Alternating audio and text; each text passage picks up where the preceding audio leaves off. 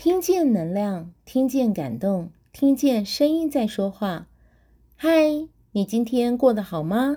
我是文英，声音的一百个礼物。今天要送给你的礼物是厕所的故事。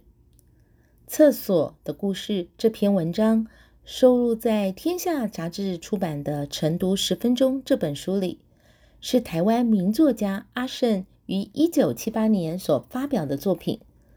阿胜擅长以幽默自然的文笔，谐趣与机智横生的风格，勾勒出笔下的事件和人物。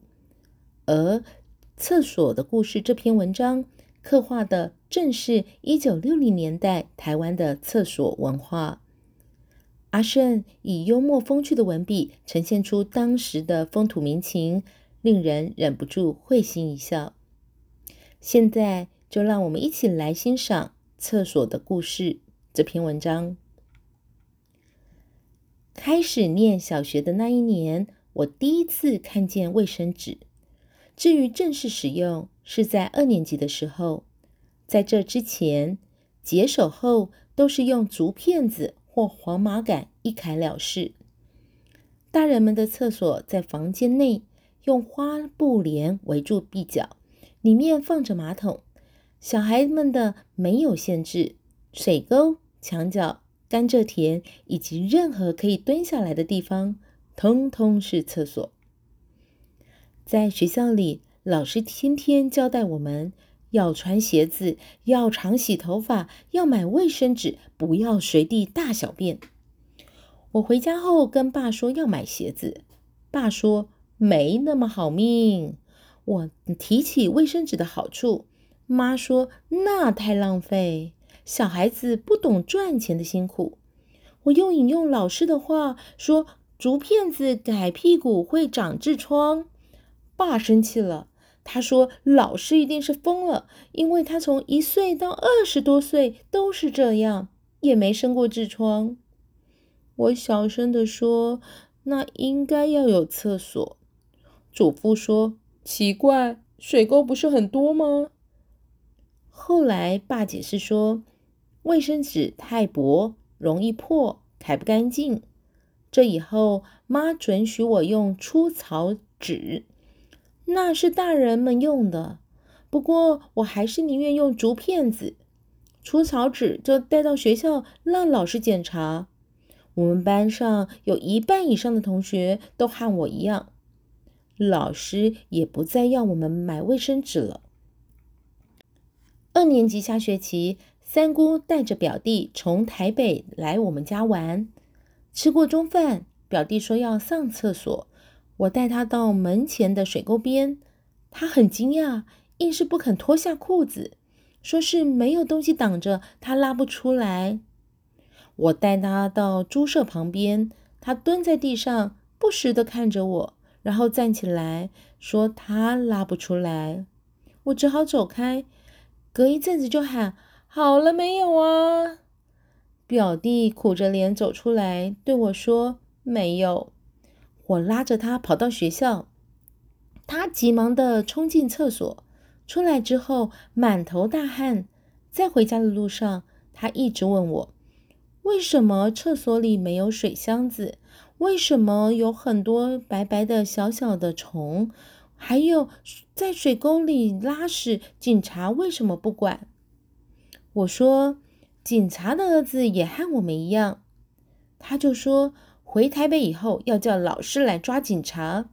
我听了感到很生气，跟他说，警察跟真平四郎一样伟大，不能抓。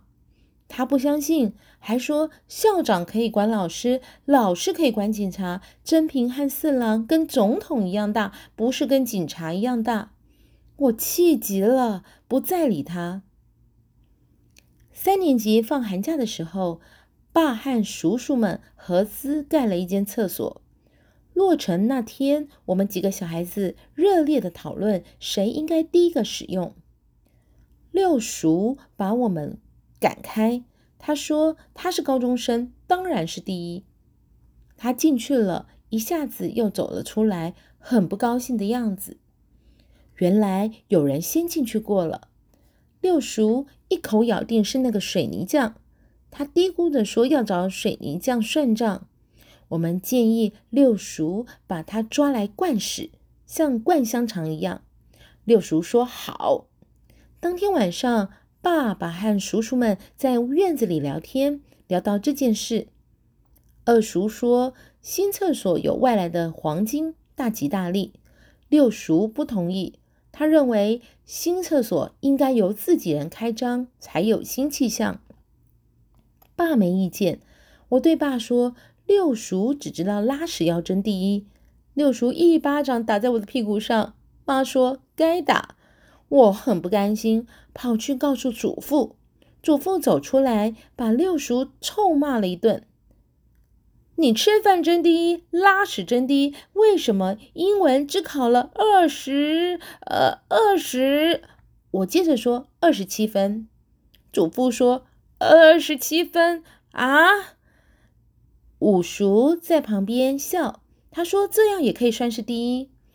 六叔说五哥以前数学只考二十四分。乌龟笑憋没尾巴。祖父说都是饭桶。过后，我问六叔还要不要把水泥匠抓来灌屎？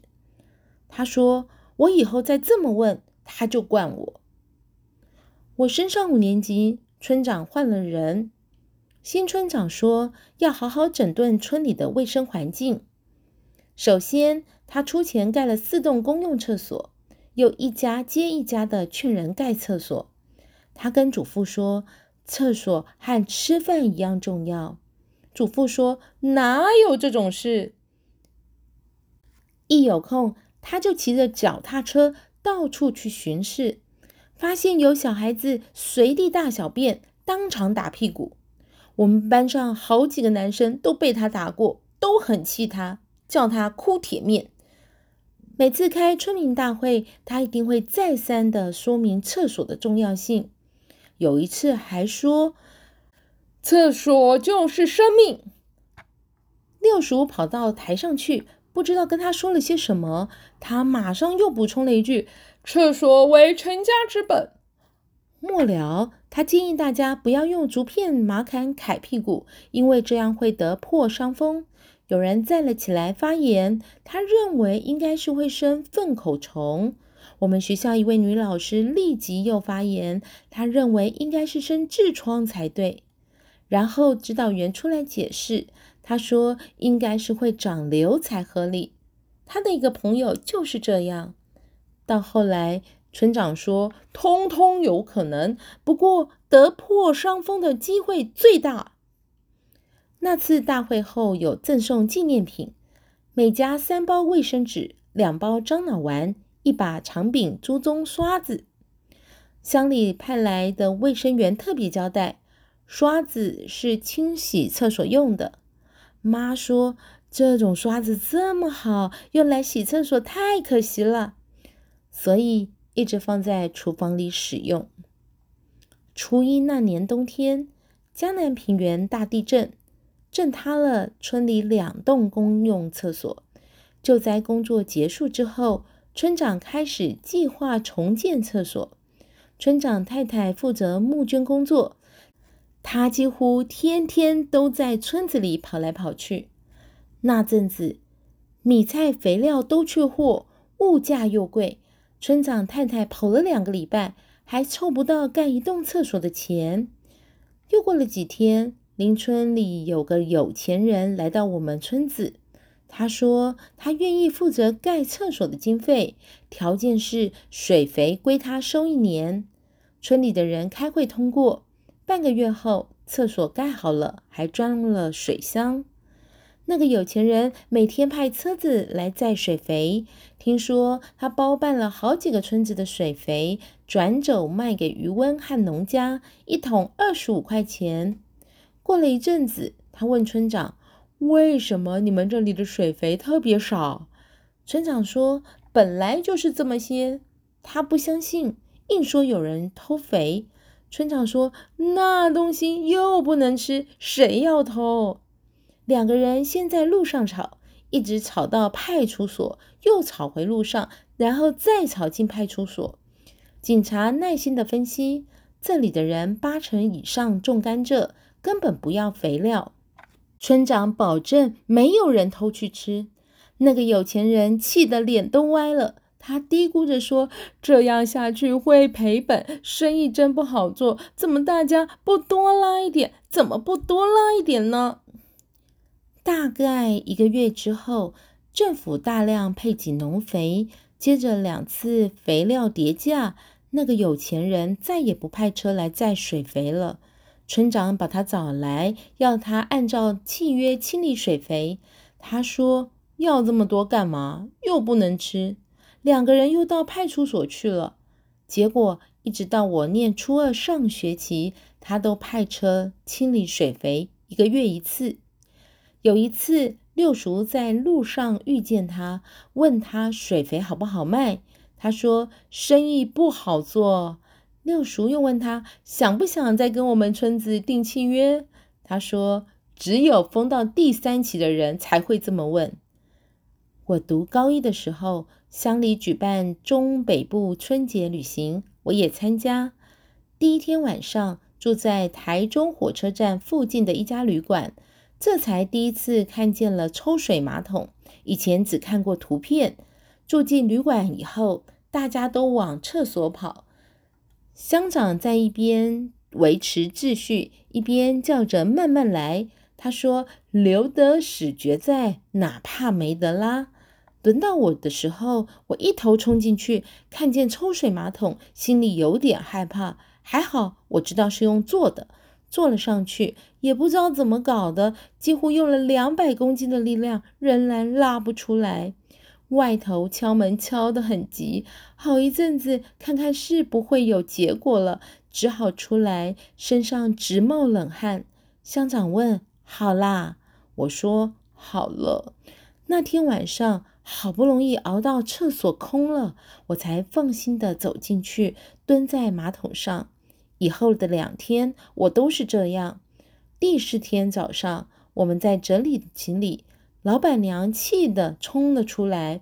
她说：“不知道是哪些人弄坏了三个马桶护圈。”我们都说：“那一定不是我们。”老板娘唠叨了许久，她说。